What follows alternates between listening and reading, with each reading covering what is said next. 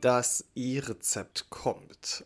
Ich glaube, keinen Satz haben wir öfter gehört und kein Satz hat uns mehr Angst gemacht als dieser. Ja, am Mittwoch gab das Bundesgesundheitsministerium bekannt, dass das E-Rezept zum 1. September Pflichtanwendung für die Apotheken hierzulande sein soll. Das gleiche gilt übrigens auch für niedergelassene Ärztinnen in Bayern und Schleswig-Holstein. Da regt sich Widerstand. Die betroffenen kassenärztlichen Vereinigungen, die nennen das politische Erpressung. Sobald es dazu was Neues gibt, informieren wir euch bei PTA heute. Und damit sind wir schon beim Thema. Ihr hört den Podcast von PTA heute. Herzlich willkommen, mein Name ist Benedikt Richter und heute haben wir den 16. Mai 2022. Berlin hat sonniges, warmes Wetter und wir haben spannende Themen. Los geht's. Otriven für Säuglinge ist zurück. Was bleibt nach Corona? Günstliche Befruchtung und Arzneimittel, wer zahlt? Und Hilfe aus der Rezeptur, wenn Paracetamol knapp wird.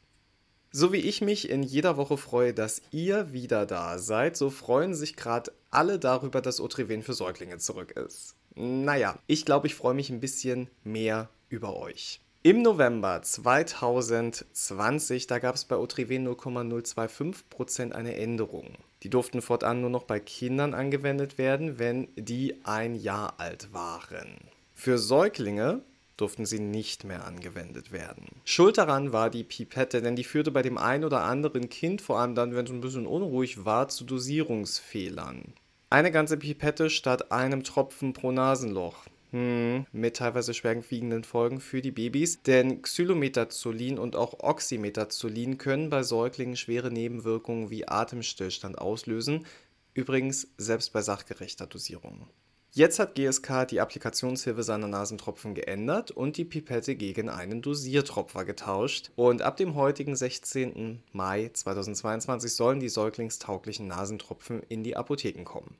Das heißt, ihr dürft die neuen Otriven jetzt wieder empfehlen, wenn die Kinder unter einem Jahr alt sind. Das sind super Neuigkeiten, oder? Der Tropfer muss vor der ersten Anwendung vorbereitet werden. Dafür muss die Pumpe mit mehreren Pumphyben gefüllt werden. Wenn der erste Tropfen austritt, dann sollten Eltern nochmals siebenmal pumpen, bis die Nasentropfen gebrauchsfertig sind. Sollten die Nasentropfen mal eine Woche nicht benutzt worden sein, dann empfiehlt GSK, diesen Vorgang zu wiederholen, aber dann nur mit vier Pumphüben. Und auch einen praktischen Tipp könnt ihr Eltern an die Hand geben. Die Verabreichung gelingt wesentlich leichter, wenn man den Kopf des Kindes leicht zur Seite neigt und die Tropfen direkt unter das Nasenloch hält. Und aus hygienischen Gründen sollten Eltern den Dosiertropfer nach Benutzung mit einem sauberen Tuch reinigen. Und während wir uns alle im letzten Jahr an Nasivin für Babys gewöhnt haben, da fragt man sich dann doch, was denn jetzt eigentlich der Unterschied ist. Nasivin Baby enthält als abschwellenden Wirkstoff Oxymetazolin und ist Konservierungsmittel frei. Otriven setzt auf Xylometazolin und ist mit Benzalkoniumchlorid konserviert. Neben den Säuglingstropfen hat uns im letzten Jahr aber noch was ganz anderes beschäftigt. Na, wer kommt drauf? Corona. Genauer gesagt das neuartige Coronavirus SARS-CoV-2 und für die Apotheken bedeutete das nicht nur mehr Arbeit und Stress, sondern auch ein paar Erleichterungen und zwar bezüglich der Rezeptbelieferung. Geregelt wurde das Ganze durch die SARS-CoV-2-Arzneimittelversorgungsverordnung. Zentraler Inhalt dieser Verordnung waren Ausnahmen bisher bestehender Regelungen des Sozialgesetzbuchs 5, des Betäubungsmittelgesetzes, der Betäubungsmittelverschreibungsverordnung, dem Apothekengesetz und der Apothekenbetriebsordnung. Ziel der Verordnung war und ist die Versorgung der Patientinnen auch in der Pandemie sicherzustellen, nicht zuletzt dadurch, dass Kontakte reduziert und hierdurch Infektionen vermieden werden. Und diese Verordnung wurde jetzt bis Ende November verlängert. Und man muss mal sagen, da hat Rezepte beliefern endlich mal wieder Spaß gemacht, oder? Rabattartikel nicht lieferbar? Hm, gar kein Problem. Dank dem Vermerk Zito-Pandemie oder dringender Fall und einer Sonder-PZN einfach das abgeben, was da ist oder lieferbar ist. Patientin versorgt, kein Retax. Super. Auch bei den Packungsgrößen und Wirkstärken darf und durfte im Fall der Fälle abgewichen werden. Auch in der Versorgung von Substitutionspatientinnen gibt es mehr Flexibilität und die Verordnung umfasst mittlerweile Regelungen zur Vergütung der Distribution und Abgabe von antiviralen Arzneimitteln gegen Covid-19, die vom Bund zentral beschafft wurden. Von Seiten der Apothekerschaft wurde immer wieder eine Verstetigung der erleichterten Abgaberegeln eingefordert. Die Angst war ja so ein bisschen, dass Apotheken diese Ausnahmen etwas ausnutzen. Aber das ist nicht der Fall. Nach wie vor sparen Krankenkassen hohe Summen durch die Umsetzung der Rabattverträge ein und in den vergangenen zwei Jahren sind die sogar weiter gewachsen. Also Apotheken gehen mit Freiheiten verantwortungsbewusst um. Jetzt kommen gute Neuigkeiten. Der Gesetzgeber bekommt offenbar Zeit eingeräumt, über eine gesetzliche Verstetigung nachzudenken. Denn fürs Erste soll die SARS-CoV-2-Arzneimittelversorgungsverordnung erneut verlängert werden. Und zwar so lange, wie es die Ermächtigungsgrundlage im Infektionsschutzgesetz zulässt. Und das wäre bis zum 25. November 2022. Eine Neuerung wäre die Einführung des Anspruchs auf die präventive Anwendung monoklonaler Antikörper für Personen, die keinen ausreichenden Immunschutz gegen Covid-19 bilden oder bilden können. Also zum Beispiel PatientInnen mit Immundefiziten oder solche, die aufgrund anderer Grunderkrankungen unter immunsuppressiver Therapie stehen. Angesichts der abnehmenden Schutzmaßnahmen könnten sie sich möglichen Expositionen immer weniger entziehen und daher sei diese zusätzliche effektive Schutzmaßnahme nötig. Dieser Anspruch gilt für Arzneimittel, die in Deutschland oder der EU zugelassen sind, aber gilt nicht für die vom Bund beschafften und kostenfrei bereitgestellten Arzneimittel mit monoklonalen Antikörpern im Sinne der monoklonale Antikörperverordnung, denn für diese Arzneimittel gelten die besonderen Anspruchs- und Vergütungsregelungen, die in der sogenannten MAKV geregelt sind. Nun besteht die Möglichkeit, dass betroffene Verbände Stellung zum Verordnungsentwurf beziehen. Änderungen und Ergänzungen sind noch möglich. Die Veröffentlichung im Bundesanzeiger, die müsste dann spätestens am 31. Mai erfolgen.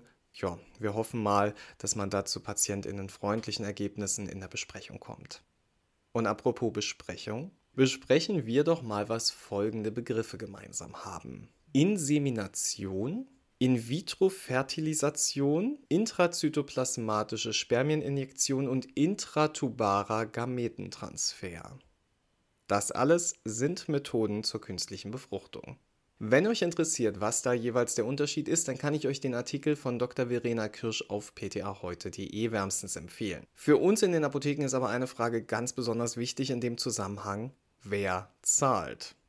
Also nein, versteht mich nicht falsch, uns interessiert natürlich auch, wie man die Personen bestmöglich medizinisch und pharmazeutisch unterstützen kann. Aber damit uns das gelingt, müssen wir uns mit der Abrechnung auskennen. Und daher hüpfen wir mal kurz in die Welt des Paragraph 27 ASGB 5. Unter bestimmten Voraussetzungen erstatten die Krankenkassen die Hälfte der Kosten für medizinische Maßnahmen zur Herbeiführung einer Schwangerschaft. So nennt man das fachlich richtig. Diese Voraussetzungen findet man im eben erwähnten Paragraph 27a SGB V und lauten wie folgt: Die Maßnahmen sind nach ärztlicher Feststellung erforderlich. Es besteht nach ärztlicher Feststellung hinreichende Aussicht darauf, dass durch die Maßnahmen eine Schwangerschaft herbeigeführt werden kann. Eine hinreichende Aussicht besteht nicht mehr, wenn die Maßnahme dreimal ohne Erfolg durchgeführt worden ist. Die betroffenen Personen sind miteinander verheiratet und es werden ausschließlich Ei- und Samenzellen der Eheleute verwendet. Das Paar muss sich vor der Behandlung unter Berücksichtigung ihrer medizinischen und psychosozialen Gesichtspunkte von einer ärztlichen Person beraten lassen, die oder der die Behandlung nicht selbst durchführen wird. Beide Personen sind mindestens 25 Jahre alt, die Frau darf nicht älter als 39 Jahre alt sein und der Mann nicht älter als 49.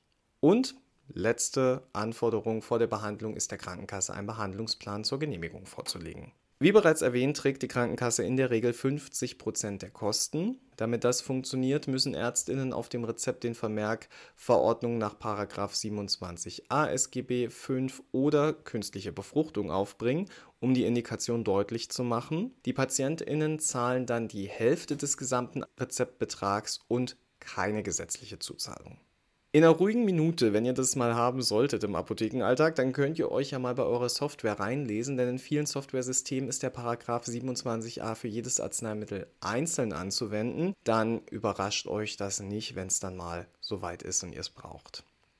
Die andere Hälfte der verordneten Arzneimittel rechnet die Apotheke mit der jeweiligen Krankenkasse ab. Hierzu wird das Rezept mit einer Sonder-PZN bedruckt und nachfolgend dann die PZN der verordneten Arzneimittel mit den Faktoren aufgedruckt. Die genaue Vorgehensweise ist in der technischen Anlage 1 zur Arzneimittelabrechnungsvereinbarung gemäß 300 SGB 5 verankert. Und ja, jetzt zu den Sonderfällen, denn sonst wäre es ja zu einfach. Einige Arzneimittel, die zur künstlichen Befruchtung zugelassen sind, die haben noch weitere Indikationen. Und wenn bei diesen Arzneimitteln auf dem Rezept der ärztliche Vermerk zur künstlichen Befruchtung fehlt, so wird dieses Rezept wie ein reguläres Kassenrezept behandelt und der Patient zahlt nicht mehr als die reguläre gesetzliche Zuzahlung. Wenn ihr jetzt im persönlichen Gespräch merken solltet, dass es sich um eine künstliche Befruchtung handelt, dann sollte ärztliche Rücksprache gehalten werden, um den Sachverhalt zu klären. Zudem sollten noch die jeweils geltenden regionalen Arznei-Lieferverträge berücksichtigt werden, wenn der Vermerk fehlt. Ja, das wäre ganz, ganz nett von euch, denn theoretisch habt ihr gar keine Prüfpflicht, wenn der Vermerk fehlt. Nicht immer. In manchen Bundesländern, zum Beispiel in Hamburg, da haben Primärkassen in ihren Regionallieferverträgen vereinbart, dass bei Verordnung über Arzneimittel mit einer Indikation zur künstlichen Befruchtung ohne diesen Hinweis auf 27a eine ärztliche Rücksprache zur Klärung des Sachverhalts verpflichtend ist. Das Ergebnis des Gesprächs ist auf dem Rezept zu notieren und abzuzeichnen. Und um Retaxationen zu vermeiden, sollte der jeweils geltende regionale Arzneiliefervertrag der Primärkassen auf ähnliche Regelungen geprüft werden. Also da bei euch gern mal irgendwie reinschauen und informieren. Bei den Ersatzkassen ist bislang keine Prüfpflicht bei diesen Verordnungen vereinbart. Einige Krankenkassen bieten ihren Versicherten übrigens auch freiwillige Mehrleistungen bei der künstlichen Befruchtung an. Dann heißt es also, die Krankenkasse zahlt mehr als 50 Prozent. Aber das betrifft uns in den Apotheken nicht, denn das Vorgehen für uns bleibt gleich. Die Patientinnen holen sich das Geld dann mittels Quittung von ihrer Krankenkasse zurück und zahlen bei euch erstmal diesen vollen 50% Betrag. Was für eine Reise heute, oder? Von Säuglingen zu Corona zu Paaren mit Kinderwunsch und wisst ihr, womit wir jetzt abschließen? Mit Kindern. Denn die sind in meinen Augen die klassische Patientinnengruppe für Paracetamol. Und da ergibt sich leider das Problem, dass es in letzter Zeit immer wieder zu Lieferschwierigkeiten bei Paracetamol-Säften kommt. Und auch bei Zäpfchen gab es jetzt schon Lieferengpässe. Und was macht die Apotheke, wenn sie kein Arzneimittel bekommt? Naja, dann schaut sie mal, ob man das nicht vielleicht auch selber herstellen kann, oder? Das DAC-NRF-Team hat dazu jetzt entsprechende Rezepturvorschriften entwickelt. Zur Notfallversorgung können Paracetamol-Suspensionen unkompliziert aus Rezeptursubstanz hergestellt werden. Durch Verdünnung höher dosierter Fertigarzneimittelzäpfchen lassen sich außerdem Suppositorien in niedriger Dosierung erzeugen. Darreichungsformen mit gelöstem Paracetamol sind tatsächlich ein bisschen tricky, denn Paracetamol löst sich im Wasser nur wenig. Eine gute Löslichkeit besteht für Alkohole wie zum Beispiel Ethanol und Propylenglykol. Und deswegen gab es in Krankenhausapotheken zunächst Vorschriften mit Ethanol als Lösungsmittel. Der wurde jedoch bald durch Propylenglykol ersetzt die entsprechenden Rezepturvorschriften, die enthalten dann Propylenglykol in einer Konzentration von 60 Gramm pro 100 Milliliter. Und daher sind die für Kinder nicht geeignet. Denn das Problem am Propylenglykol ist die unzureichende Verstoffwechslung bei Kindern und damit verbunden dann das Risiko der Kumulation. Für Kinder unter 5 Jahren kann die orale, parenterale und auch topische Applikation von Propylenglykol gesundheitsschädlich sein. Und genau aus diesem Grund müssen flüssige Zubereitungen für Kinder mit Paracetamol zwingend als wässrige Suspensionen hergestellt werden. Das NRF schlägt als ganz einfache Methode die Zubereitung mit der Grundlage für Suspensionen zum Einnehmen gemäß NRF S52 vor. In die kann man sowohl Rezeptursubstanz als auch Tabletten einarbeiten. Super praktisch, da es sich um eine Suspension handelt, darf der Schüttelhinweis nicht fehlen und die Herstellung hat euch Dr. Anina Bergner mal in einem Artikel auf ptaheute.de zusammengefasst. Und auch die Herstellung von Kinderzäpfchen hat sie da zusammengefasst. Es lohnt sich also definitiv mal einen Blick hinein.